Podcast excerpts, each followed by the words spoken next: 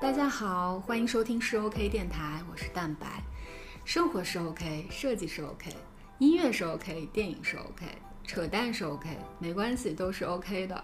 这个节目呢，我们打算每个月非常随意的选择两三天，不定期上线，找不同的朋友聚一聚，聊聊生活，聊聊创作。嗯，第一期的主题呢是未完成也是 OK。对于创作者来说，一个想法没实现太正常了。幸福的想法都相似，不幸的想法各有各的死法。嗯，一句做作的文案啦，一个散漫的设计，或者一个忙前忙后的展览，一堆不被认可的策划。其实这一期谈话很早之前就录好了，我们也是把未完成的精神贯彻到底，一拖再拖，一直没放出来。当时大家聚在我们沿街的办公室，录音也比较粗糙。嗯，来宾呢都是我们的朋友。Acer 算是广告界的老油条了，他分别在不同的广告公司担任过创意总监。艺术工作室 Lolly Lolly 的主理人乐山一直致力于给大家带来各种各样沉浸式的装置体验。直播界的新秀庄娜娜，她创办了现代卓越直播基地 Joy Life Broadcast Space，还有两个灵气满满的美女，美术指导动画师 Joey，以及媒体艺术家 Sarah Song。好了，来听听大家如何瞎扯这些未完成的故事吧。哇，先从我吗？我天哇，这照片放上去。你要不要解释一下，就你为什么起不来这件事情？就是起不来，就没有办法，就真的起不来，就是每天可能都是在。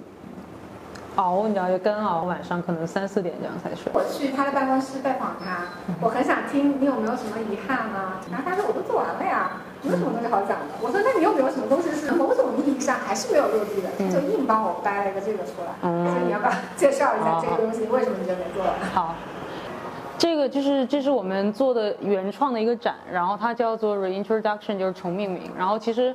我当时做这个展是为了跟网红展抗衡，虽然还是输了，就是因为我我亏钱了在这个上面，而且亏了几十万。我们当时其实做这个展真的很累，就是嗯，因为我们那那那一个月又很忙，我们先做了一个两千人的发布，然后那个本来就在宁波，我们要把所有的资源全部都迁过去，然后再回来用一个月的时间去完成整个的展搭建。我其实不太喜欢网红展，因为我觉得它会把很多。你幕后者的那种很真的花心思的东西，就是只变成了你想拍照，然后所以我们当时做这个东西，其实是为了，就是把一些社会现象提炼出来。比如说我们会有五组的这个花系，然后刚刚看到的所有的这个东西，它都是我们可能通过一些词，比如说我随便给你一个词，我说家暴，或者是自卑，或者是原生，或者是怎么样的，然后我们把它就是变换成了一个呃花的组合，所以每一组花它是有。呃，逆向的跟正向，所以它有比如说变异型的，然后它跟有有你盛开型，然后去代表你的一个性格转换嘛。做这个的时候，其实初衷是没有想要 pitch 品牌的，还是你为了能够被品牌接纳才做的？我当时的第一个想法是，我觉得我们需要在没有赚就是没有赚赚钱的项目的时候，出一些我们自己的内容，因为。我不希望我们完全是服务型公司，就是我觉得内容市场是很重要的，所以我觉得说我们先出一个自己的东西，可能会把它转化成一个 IP 之类的。你前面看到那个花系的那个视频，我会觉得它比较适合奢侈品跟美妆或者是香水类的。其实我当时当讲解员的一天，刚好遇到了就是意大利的，他应该是国内的一个美妆总部的副总，就他旗下有很多。呃，比如说 Chanel 什么的这样的一个一个彩妆线，然后当时他听完我们这个东西，还是觉得很有意思的，嗯，他就说他蛮喜欢的，然后他觉得说很符合 Chanel，然后但是我当时脑子里只有 Tom Ford 跟那个宝格丽，然后我就只爱 Tom Ford，我拒绝 Chanel，对，Chanel？什么 Chanel？没有，因为因为 Chanel，没有，因为 Chanel 他当时对我来讲有点太女人太女性了，但是我觉得，但你们都是我没有没有没有，那就好，对，但是我这个里面其实它是有中性力量在。就是以我对可能我不是很懂嘛，就奢侈品或者是这些潮流，它能不能承载得了很很深刻，或者这些大家潮流 be real be real，但到底什么是 real？Nobody fucking cares。我会觉得是一个不能算是矛盾吧，就是一方面就是一个蛮妙的点，你会觉得来的每一个人，你可能你在那里做讲解，他只能来一个小男孩或者是一个妈妈，但是你跟他交流，你觉得是妙的，你觉得你你真的有触动到他，即使没有来很多人，但你触动到每一个人。但另一方面，你又希望有 Tom Ford，你又希望有一个很大的 brand，然后让这个东西哇美，就是让很多人看到。但我有时候会会在想，是不是说有一些。因为本身，当然我们在商业的环境下，那我们一定要 要赚钱，或者要让自己变成声量，至少是这个时代。像我们我们开始没多久，已经听到很多流量这个词，然后就大家一定要要要这样去做，因为这个时时代就 push 你。但是但另外一方面，其实很多人从业者其实内心里面又是说。你在你在帮助到谁？你在你在真正被少的人懂到，那那也 OK，那也很棒。所以未完成的可能是你没有赚很多钱，或者未完成的是你没有让所有人都知道。但你已经完成的部分是你感动了很多来的这里的人，然后你你让你的你让你的 team member 都很骄傲。那我觉得这一方面已经是很有价值。其实我为什么说我对他会有一点遗憾，是因为我是不希望我的团队。觉得这个东西我们所付出没有没有出去，其实真的不是因为钱。我觉得大家的付出有一点可惜，非常可惜。大品牌看到对，非常可惜。嗯，因为已经被很多人感动了很多人了。就我一直觉得说，艺术家创作一个艺术作品，他到底是完成那一刻的获得了快乐，还是被人被这听到了世界的掌声以后获得快乐？当然听到掌声了。我觉得都有快乐。我我听到的，我是获得掌声快乐，获得掌声快乐，一样。快乐是一种感觉吗？就是一种表达吧。就比如我写个小说，就是你说的表达嘛。那发个朋友圈，我发完其实没人点赞，然后我觉得爽了，我操，我骂他了，我爽，傻逼，你妈傻，我骂了，爽了，过瘾了。就是这是完成。就有的作家是他写完小说，就写小说的过程是治愈自己的过程，他写完就把它烧掉，但是他他他自己 OK 了，他自己重命名了，这是一种嘛。就就是会这样，就是嗯，会会就对于你们来说，就是他刚刚提到是完成更高兴还是受认可？当然受认可了。那你的终极目标是？我的目标是雌雄同体。做到了，做到了。他做这个红包洗手是拿去参赛的一个 case，嗯，然后他在拿去参赛做这个 case video 的时候，做了一些为了这个片子去做的，实际上没有发生的事情。就为了让这个片子更有得奖的潜能，然后他在中间有了大概一秒钟的良心发现的过程，特别有意思。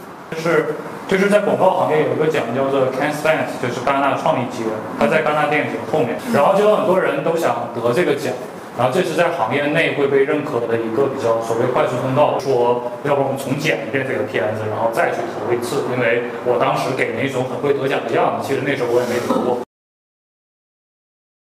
就整个我说那就重拍吧，就这个事儿是已经有的，就是真的是旗下的这个洗手液品牌，他真的做了这个红包，然后真的可以洗手，然后真的就是帮助大家洗手。但是在他上一版的片子里，更多都是就很多创意总监家的孩子在就是上海的房子里，大概就是很漂亮，然后洗手，他就显得这个东西的意义没有那么大，因为本质上你家里都有肥皂就在旁边，你为什么要拿一个红包洗手嘛？神经病嘛！所以就是要给他们塑造一种。这个东西很有用的作用，然后我我计划是去就很偏远很偏远的地方，就是因为那些地方的孩子很多孩子是没有没有洗手的干环境意识，但是因为我没有钱，我没有飞机票可以去，我就只能去崇明岛拍，因为崇明岛有些小房子就是这里看到的画面，但是崇明岛的孩子其实都知道怎么洗手，但是我必须得在这里拍这个画面，为了让老外看。就是我们拯救了中国孩子，我们拯救了中国的未来。然后我们就跟他说：“你拿完钱就吃东西，就用拍这个镜头。”然后就是有几个小孩，那三个小孩子，然后两个比较小，也很快很放松。但有大点的孩子说：“叔叔，你为什么要拍这个镜头？你是不是觉得让别人觉得说我们农村孩子不知道怎么洗手？”：“但你知道我们知道。”就是其实看似评比，它是一直有一个 bug，就是很多你展现中国不那么完美的一面更容易得奖，因为很多评委都很老，他们会觉得说中国的这些东西更打动人吧。然后我就为了呈现这一面，去迎合那些评委做的事情，然后就讲了，就拍了这样的片子，然后去投了，然后得了奖。我当时就说没关系，我一定要投。因为我当有一天我一直得奖，然后我做了评委，然后我会重新制定这个规则，我让你们看到中国真正漂亮的那些商业的也很美的东西给大家看。但是在现实情况就是你必须得先得奖，那得奖我就先要迎合你们的规则。但是当我迎合了你的规则得了奖，然后我就很爽，然后第二年又有老板说你再拍一个去农村再拍一个得奖的，再做一个这个事情，但是就会你你你想要涂掉那个龙，然后最后你其实就变成那个恶魔，就是会变成这样，所以自己最讨厌。对对。我就有一个办法可以解决你刚才出现的那个问题，就是我们大家一起努力成立一个中国。对。中国的什么？中国的奖，真正有国际水平的奖。对对，其实其实说回来，我觉得广告行业这些问题都在于是一个整个文化跟这个世界的对，就话语权嘛。但是我们在争夺话语权过程，因为我觉得只有中国的电影厉害了。中国的小说厉害了，中国的音乐真的厉害，不是说 underground，是真的在中国真的有这些东西，那中国的广告才会被世界认可。在这之前，我们只能说在在某些点单点的突破，但这是一个整个文化的事，我是这样觉得。虽然商业是一个文化，可能文化也看不上这样的问题，但是它是它是它是脱不开。那你们今天要分享的未完成的想法是什么？哦，我们有好多。我们成立一年，呃，进步最大的就是用 Photoshop 做效果图的能力。用 A E 做效果图。对，A 用 A E 做效果。拍一个拍一个。对，我们有很多想法，就是最后就变成了效果图。然后我们有一个硬盘，就是效果图的坟墓，就是纪念这一年。从天而降的糖果盒子。啊，他们就是包下来一个村庄，然后就是可在可以在里面去做一个艺术装置。那我们当时的想法就是做一个。其实不是这样，就是这个盒子呢，它本来就叫一个人的美术，就觉得这个山间有一个盒子，就很像天上掉下来的那个东西，嗯，所以就叫它从天而降的糖果盒子。嗯，是这样。这个是人家俗话说，一个事情要做成，需要天时地利人和，主要是人不合，主要人不合。嗯，就是各种合作方、制作方当时有。那这个你们放弃了吗？还是说跟周一样，就是他也叫周一，跟娜娜一样，都还在坚持？因为他这个东西对地理的要求比较高。如果是说它在一个全都是人的地方，可能它就是。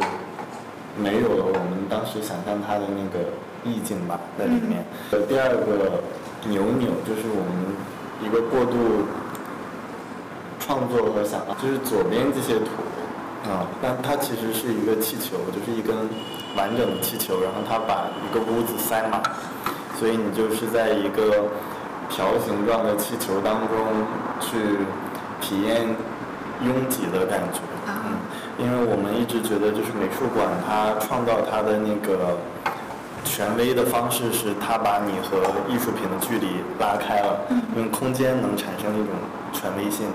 我们是说，就是那我们就打破这个东西，我们就把美术馆填满，用一种方式，然后你不得不去接触它。啊，这个项目我们在西安和北京各落了一次，嗯我们还有。一些更极致的想要把它做的想法，比如说就直接堆在街道上，就把街道堵住这样。啊，但是报废。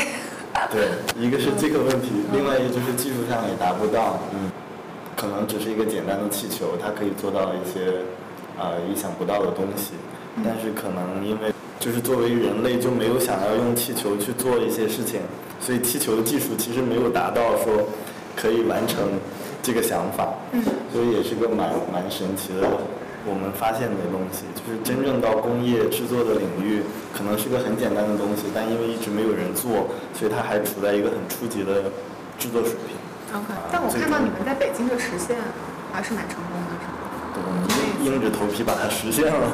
但是后来同样的 idea 放在西安就没有那么顺利，是吗？对。然后是商场，就是那次在厕所。啊就是因为你你读艺术学院，你读大学，你回家你就不会想到说做艺术难道还要这么窘迫？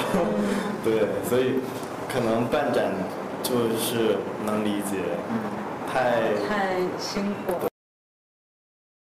这个是我们做效果图实在做的太上瘾了。就是我们搬新工作室的时候，我们做工工作室的时候。我们有时候会做两版效果图，对，有一个高配版，一个就是呃一个那个版本，但我们尽量就是会按照效果图就是我们想要它呈现出来的效果去完成它。嗯。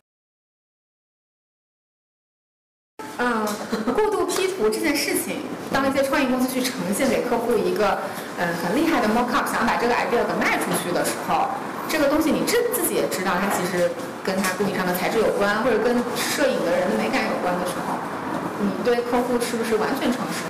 什么叫诚实？就比如说我们可能因为职业病吧，所以平时生活中就会觉得，哎，我是不是要？呃，大概这个人就在这儿，桌子要这样摆，要清清开，那个习惯对，就会就会习惯性的去把设计中过度的 mock up 的这个思维带到生活中。就有很多 art 是没办法发朋友圈的，因为他对那张图他可能对，他要先修先修两先修两周，然后对，先修半个小时，然后才能发出来。可能到了最后全部删掉重发。就还有另外一种，我有朋友他发的朋友圈就是他一定要完全打破美感，一种计时美学。那我就不参与你们的比赛，所以我我就会觉得就是要就就因为大家都会被裹挟，就黑镜里面那个就是点赞，就是大家都在被这个世界裹挟着，那我们怎么样去跟他？毕竟是对抗嘛，怎么样去找到自己跟他相处的方式？对，我觉得这个特别重要。就是像我自己吧，我就觉得，因为我太嗯太在乎这个文字出去，它可能传达一个什么样的信息。因为我可能以前写东西的，然后它每个字的情绪是不一样的。我就觉得我发出去，如果说多了一个标点符号，或者说用错了词，它的那个情绪的调配的结果是不一样的，我就会反而就不发。然后长时间不表达的话，这种。嗯，少输出会造成自己内心会很多的信息要内化掉，内化掉之后，我就发现啊，心情会不好，还是得输出。嗯，输出太重要。如果你知道人如果憋，你憋着憋着，你就真的不不不会了。啊，对，不会了。对，你的你的那个语言的流顺流畅度啊，包括你思维的敏捷度都会变化。对就是我前半年是在冰岛，然后我会觉得那那里的人是。他们随便找一个废弃的 building，几个人说我们在这里办个展，然后你就可以去做，然后那个 community 就是整个社区是很支持，而且大家会觉得啊你很有意思，然后会去看你的东西，跟你聊天，而且就我觉得吸引我一点就是它未必呈现的是一个最完整的东西，就是他们不是把完整的艺术品放在那里，他们是说可以是一张纸一个草图，然后他们去给别人就是讲说我的 idea 是这样，然后我希望在这个展中跟别人交流，我觉得这是我觉得非常。向往的一个一个方式，或者是怎么样？呃，我最近有一个项目，就叫“游在城市深处”，我想免费给十家很小很小的店铺，然后做一个呃免费的广告。你看现在很多开的店都是网红店，就一定要有一个装置，然后可以去打卡，而且它会成为一个样板，会成为说再开一家店，我也要这样开，因为这样开能赚钱。那很多人老是老老实实做生意，做好一碗面，做好一碗馄饨，可能大家就觉得。不一定会活得下来。大家现在走长乐路，有一半的店都是新开的，什么神经病，什么乱七八糟，就是它都它 work 的很好，它它给大家做一个范本。但是当我们真的生活在城市，我们真的希望这个城市每周都在变化。你出去玩一年，你回来以后这个城市你不认识，会这样。所以我就想说，那可不可以帮助一些去把他们的一些做的还不错的东西，他们。真的就是做咖啡，他们就把咖啡做的很好喝，它环境就很简单，然后它甚至连标名字也没有很大，但是它就是做好一杯咖啡，它难道不可以在这个商业世界被证明可以活下来，并且活得有尊严，活得好吗？谈不到是帮助吧，因为其实我也没有什么钱，然后也没有很强的执行能力，更多的是去。跟不同的人聊，然后去可能会请到朋友一起来帮忙拍。但如果说你没有广告公司的这份安全感，对对对，exactly，因为我还在广告公司，我还在领一份工资，所以我我没法切身的模拟开一家公司的压力之类的这样。寻找一些自己状态互补的东西。可能可能吧，就是会。你那边没有风平浪静的夜晚，所以才在外面找风平浪静的角落。我们开始是要关灯的。我很期待啊，谢谢。Shop 其实是一个新加坡的方言，它就是爽的意思，就是啊我爽了，大概就这样。然后有点丧的那种爽，就是啊很爽啊很爽啊就这种。嗯。然后前段时间有个朋友就说，这个词是不是要读成是 OK？那其实可能就是 OK，所以这个词我们现在还没有完全赋予它定义，只是说我们要不要诞生一个节目，让大家可以玩一玩，就是还没有完全定型。我觉得非常好。今天聊的，我觉得我今天是真的聊爽了。因为我觉得来不是来录节目吧，就是今天是来聊天，可以吗？刚才的座位，走位特别好，不用不用再来一遍。